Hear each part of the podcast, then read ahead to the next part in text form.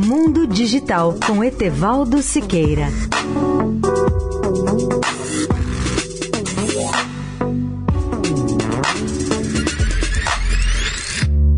Olá, amigos da Eldorado. Ofereço aqui mais algumas informações básicas sobre supercomputadores, que são aqueles que alcançam as mais altas velocidades de processamento e que dispõem de grande capacidade de memória.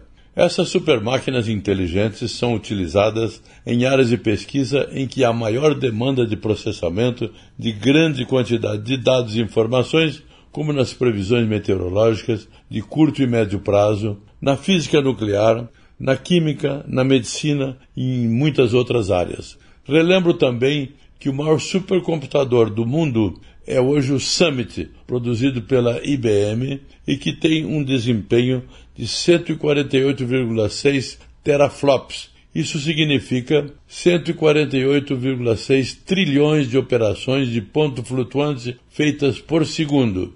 Esse supercomputador está instalado no Departamento de Energia de Oak Ridge, nos Estados Unidos.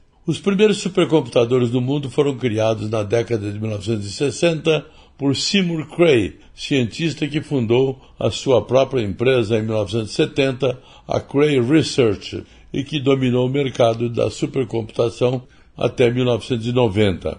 Na década de 1970, a Universidade de Illinois montou, em conjunto com a Burroughs, o ELIAC 4, um supercomputador que ficou famoso por suas dimensões.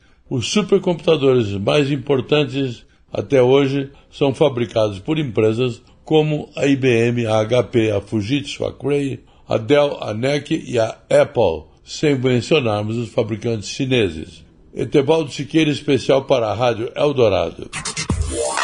Mundo Digital com Etevaldo Siqueira.